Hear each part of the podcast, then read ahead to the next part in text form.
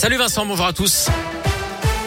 Et à la le gouvernement lâche du lest. Les mesures de restriction vont être levées progressivement, mais pas tout de suite. C'est ce qu'ont annoncé hier Jean Castex et Olivier Véran, avec trois dates à retenir, les agriers. Oui, d'abord lundi prochain, le 24 janvier, ce sera l'entrée en vigueur du pass vaccinal pour les plus de 16 ans, sous réserve du feu vert donné par le Conseil constitutionnel. Il doit se prononcer dans la journée. À partir de lundi aussi, la dose de rappel sera étendue aux adolescents de 12-17 ans sans que cela soit obligatoire. Et date à retenir le 2 février avec la suppression des jauges dans les établissements recevant du public. Le télétravail ne sera plus obligatoire mais seulement recommandé. Ce sera aussi la fin de l'obligation du port du masque en extérieur. Enfin, retour à une vie presque presque normal pour les vaccinés tout au moins le 16 février avec la réouverture des discothèques, reprise de la consommation debout dans les bars, reprise des concerts debout. La consommation sera à nouveau possible dans les stades, les cinémas ou encore les transports. Merci Léa et bonne nouvelle hein, pour les parents et les enfants. Le protocole sanitaire pourrait également être allégé dans les écoles au retour des vacances de c'est-à-dire pas avant le 7 mars. Les abandons d'animaux en hausse dans notre région, c'est le constat que fait la SPA qui vient de dévoiler son bilan pour l'année 2021. En Auvergne-Rhône-Alpes, 3970 animaux ont été pris en charge par les quatre refuges de l'association situés dans l'Allier, en Haute-Savoie, mais aussi à Marennes dans le Rhône. C'est 16% de plus par rapport à 2020. Quant au nombre de NAC abandonnés, les nouveaux animaux de compagnie type reptiles et rongeurs, il a été multiplié par deux, comme l'explique Christophe Dumont-Richet. C'est le responsable du refuge de Lyon-Marennes.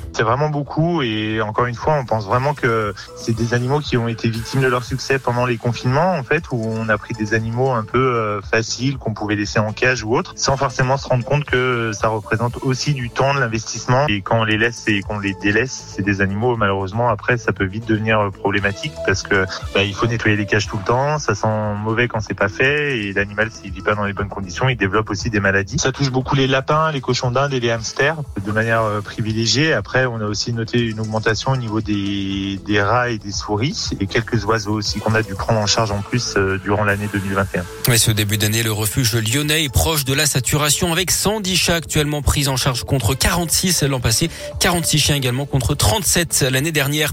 Benjamin Brière sera fixé samedi, ce lyonnais qui risque la peine de mort en Iran.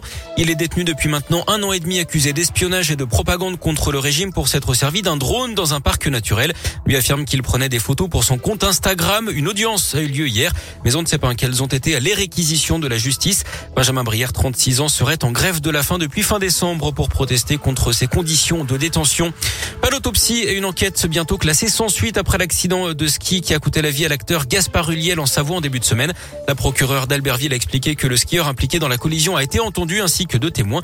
L'enquête ne relève pas de vitesse excessive ni de faute de la part des skieurs. Aucune responsabilité ne devrait donc être engagée. Du sport et euh, du euh, foot avec le derby ce soir entre l'OL et Saint-Etienne. Lyon seulement 11e du classement qui va tenter une folle remontée d'ici la fin de saison. Rendez-vous à 21h à Dessine avec une jauge de spectateurs fixée à 5000 avec 2000 abonnés tirés au sort. Du basket féminin, pas de match hier soir à Madobonnet. La rencontre de Lasvel contre Siktikvar a été reportée à cause du Covid. Chez les garçons de l'Euroleague, ce soir, Lasvel reçoit l'étoile rouge de Belgrade à 21h. Du rugby également en Challenge Cup, le Loup accueille Trévise à 21h. Et puis en tennis, le début du troisième tour de l'Open d'Australie. Qualification pour Gaël Monfils qui a sorti le Chilien Garin.